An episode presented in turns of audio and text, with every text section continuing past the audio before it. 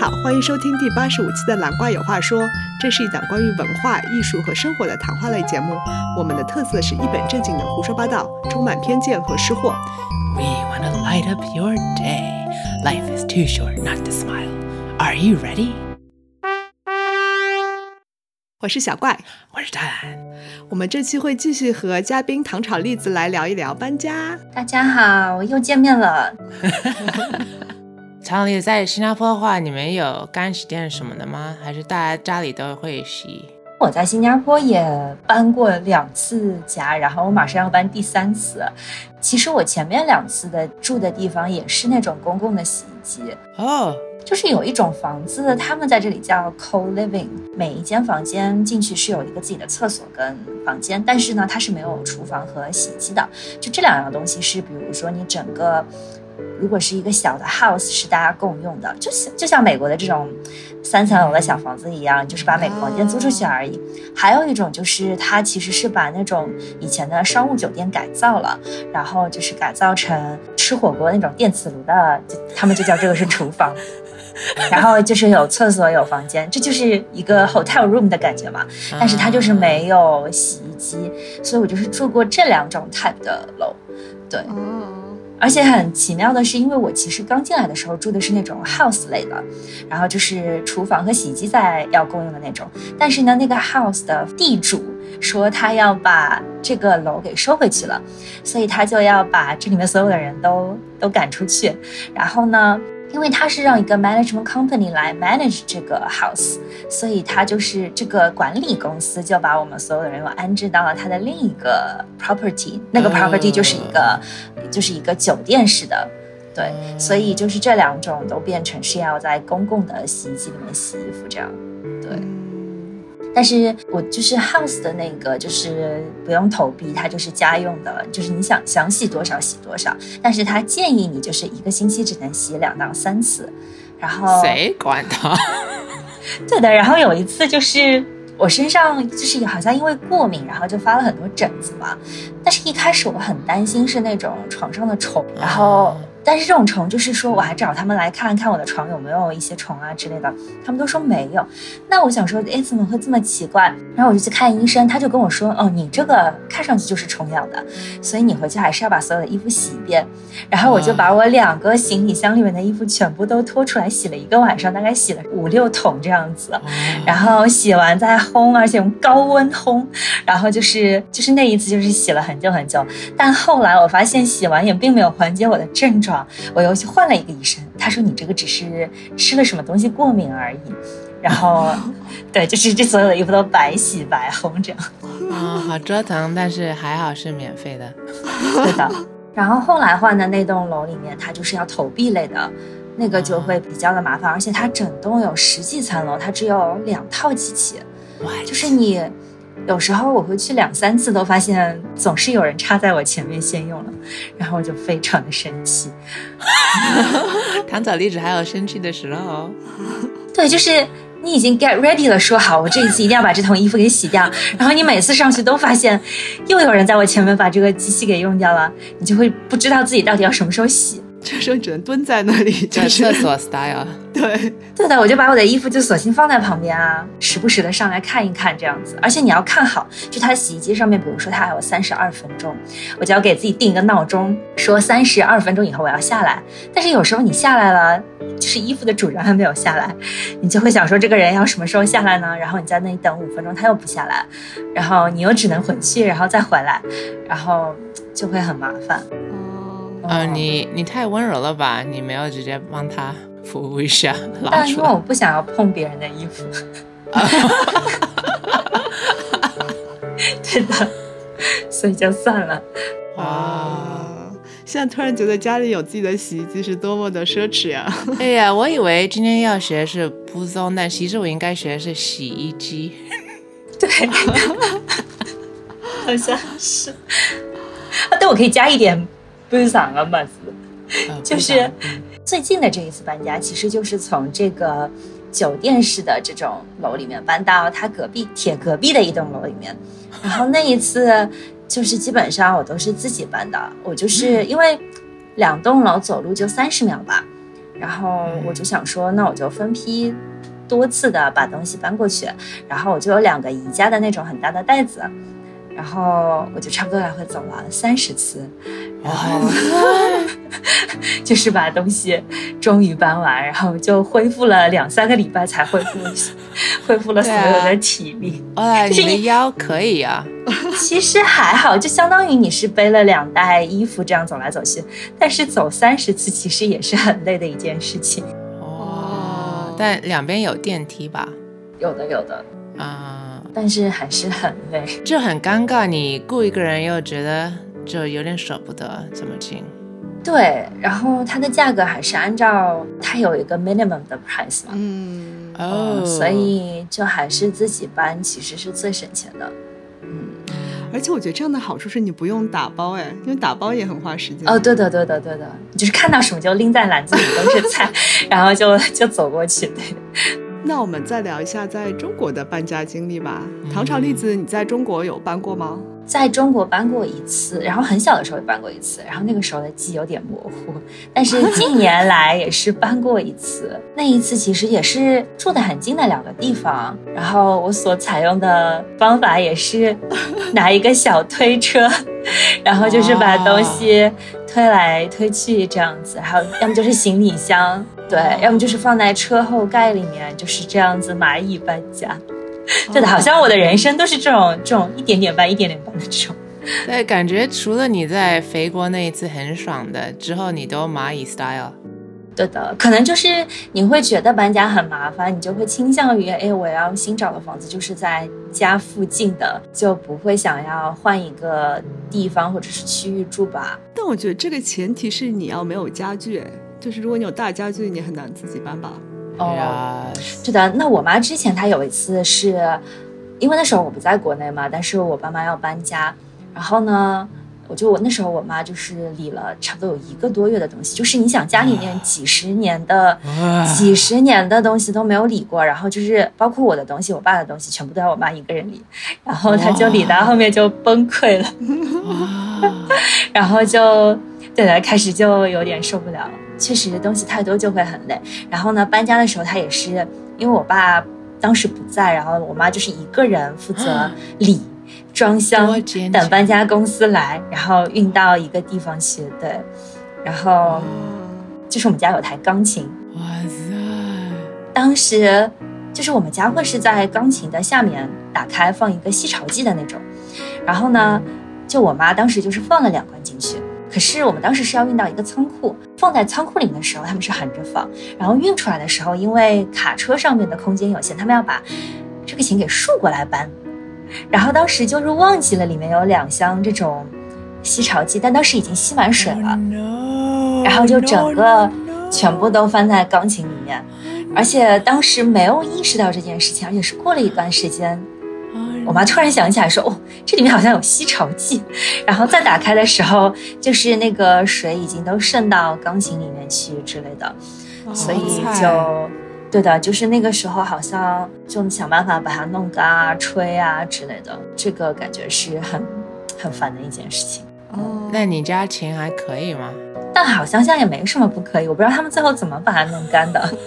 没什么不可以。但我当时听到的时候就震惊了，居然就是有大概两大杯水这样洒在钢琴里的这种感觉，就是难以置信。哇，哦，我听到哦，心好就是很揪，就对，因为钢琴好像很多人会找专门搬钢琴的公司嘛 Yeah, yeah, 他们有一.些讲究。呀，嗯，因为它特别重，而且对，而且就是上海以前有那种很老的房子，它琴是走不了楼梯的，就是有一种从窗子运上来，你有没有听过？哦嗯，就是它太大了，很难转弯，可能。就很专业。对对对，就是这时候你需要专业的人来搬吧。哦，我真的觉得自己在淘宝上就可以约这种专门搬钢琴的人。我只有电子琴，但是、嗯对有一次我要离开我朋友住的地方，然后搬到另外一个地方，然后就很正常啊，就有一个搬家车来啊，然后嗯我们把东西放上去，然后呢那个物业就不让我们离开。他说，因为那个小区比较豪华，他说你需要提前申请，叭叭叭叭。然后我朋友非常生气，他就还是就硬把那琴塞上去，然后他们就人堵在那个车前面，然后我们这样子僵持了半小时，很尬。然后我朋友是一个超大只白男，他就瞪他，然后那只小的乌叶的那只小乌叶瞪回来，超尴尬，说你就是没有生气。我说啥生气？我要离开这地方，我就不让你离开，叭叭叭叭叭叭。然后我最后说，唉，然后就还是可以给他一点证件啊，复印上，然后就可以让我们过。哦，这个是在美国吗？这在上海 people，在上海？道，对，就是豪华的小区，你要搬家的时候，你需要提前跟物业说好。呀，对的，就是我接下来马上就要搬家了，然后我去 我搬的那个地方，它也不能算豪华，但是它也是需要你搬家的时候去提前登记，还要给 deposit，然后嗯。就可能要给五六千块人民币的 deposit，然后然后你要跟他约一个时间，还要申请一个许可证，你才可以搬进去。哇那相当于同样的一概念吧，呀。对对对，呀，因为我想到我之前在美国搬家也是这样，特别是纽约，我觉得可能因为它比较小，我也不知道，反正就是你搬家是要提前预约，然后他还要，因为他那个街可能比较窄，然后他要给你车位只能停，比如说一个小时的嗯搬家车，然后你搬进去的时候，一般来说纽约也只能是周末搬家嘛，就是、嗯。对他不允许你平时搬，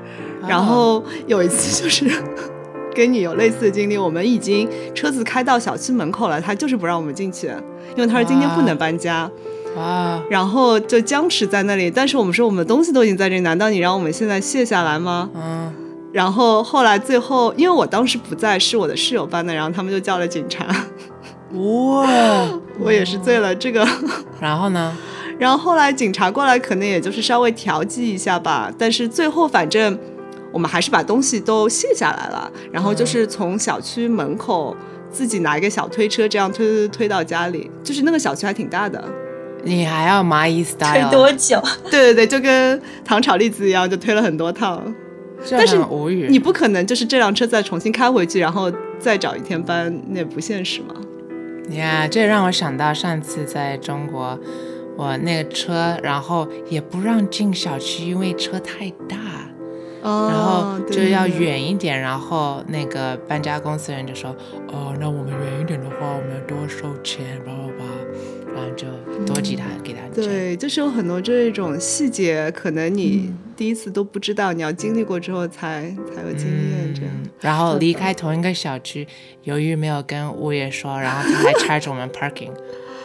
但是明明上周末别人同一家他就没有付钱，啊，开车的人也很无语，我也很无语。而且就是有的地方他还要你有保险，哦，这就是肥吗？哦，对，就是他强行要你提供保险，因为万一你就是搬家的时候，比如说擦碰了他走廊里的墙啊什么的，或者你东西坏了什么，啊反正他就是需要有一个保险。然后如果你说我就是不买保险，他必须得要你提供一个免责声明，但是这个免责声明。当时我想，这怎么弄啊？你也不可能自己就拿张纸随便写两笔，那也很奇怪啊。然后他说你必须得去公证，我说 what？但 bank 你公证 for free，对，然后他说你就去 bank，、呃，然后我还去，就是你要自己先写个东西，然后去 bank 找 notary，yeah，然后那 bank 人很无语，我觉得，因为啊他也赚不了什么钱，他也很无奈，我觉得。呀呀呀呀！然后你要弄完之后再提交你的申请，然后他再 approve 什么，就超级麻烦，我觉得。嗯。嗯，我朋友之前是搬到一个蛮豪华的地方，然后他那个也是要进去的时候需要有 deposit 啊、reservation 之类的。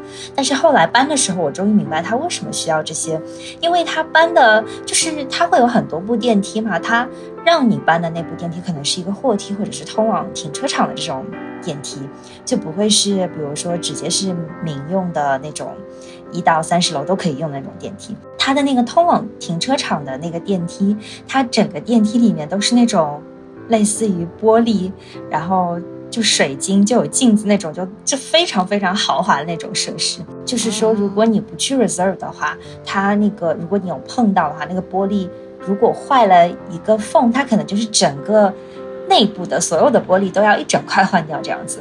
哦，对，所以就是你 reserve 的话，它就会帮你在那个时间段，在四周都铺上那一种可以防碰撞的那种帘子，所以好像只是为了，只是为了这样子，所以你要去 reserve 一下的感觉，对，不然你可能碰坏了就是要要赔几千块新币的样子，对，哇，电梯帘子，对的，对的，就很夸张，就这么这么一个这种电梯也要弄得这么金碧辉煌，啊，我一直以为他们是防偷而已，但没想他只是防破损吧。嗯，对，然后可能就是他固定的时间，就是不会打扰到邻居吧，或者他平时物业有一些工作的需要。嗯，对对，而且他们就是，如果你 reserve 了那个电梯，它就是你有一把钥匙是可以让电梯的门一直开在那里，然后你就是让它上上下下就是只会停那两层楼。我觉得感觉是这样子，就是你也会有点效率吧。嗯嗯，但是你前期花了很多时间去做那些事情。对的，就很麻烦。那唐老弟，你觉得你在这三个国家都搬过，你觉得哪个国家比较容易呢？你会推荐给大家？我觉得成本来说的话，肯定是中国是最便宜的吧。然后我觉得，其实新加坡的效率很高，就是比如说你，呃，你要找一个人什么时候来搬，他们还会有拉拉木，就是呃货拉拉。他们也可以，就是像叫叫出租车一样的，你当天来也是可以叫到。但是我觉得这件事情在美国应该是不可能的吧？就是美国你肯定要先找一个搬家公司，或者是自己租台车，你就是要计划一下整个流程是什么样子的。但是在新加坡，就是你想到说我现在就要搬，你也是可以搬的这样。哦哇，要拎包啊，轿车 go。对对对对对，但是但是就是价格上面的话，就是美国应该是会贵一点，因为人工贵，然后要给小费。新加坡就是一口价，他会先让你拍照给他看一下你家里到底有什么东西，然后帮你估个价这样子。哦，嗯，中国也会这样，如果请公司的话。嗯，那好像听下来，美国是性价比最低的。You know，是美国人都是自己搬的比较多。Yeah，而且距离远吧，我觉得，所以的思维不太一样。你想这两个地方，我们上海跟新加坡的城市里面搬不太一样吧？嗯，对对对。搬了这么多次，你积累了啥经验？你希望你一开始就知道的吗？就是平时要养成不要乱买东西，要 要能够狠下心一直扔东西的这种习惯。嗯，对我现在养成的习惯就是。我会在闲鱼上帮我妈卖很多她不用的东西，然后我现在已经卖出去快三十样东西了，又赚了几千块钱。对的，就是这些东西，就是你在家里你没有它也也会活得好好的。然后我就觉得这种东西就不应该存在在家里。啊，然后我爸就会说不要再卖他的东西了，就是，就是我有一次卖了一个茶几，那个茶几是真的是很老，然后。它好看是好看的，但是就是我们家是不太会用它，它只是放在那里而已，我就卖掉了。然后，然后我还派我爸就是亲自把这样东西送过去。然后我爸说这样东西我十几年前辛辛苦苦买回来，现在居然要我自己亲手把它 送送走，他就说以后不要再卖他的东西了。那我爸肯定不会送走，他会瞪我的。我真的。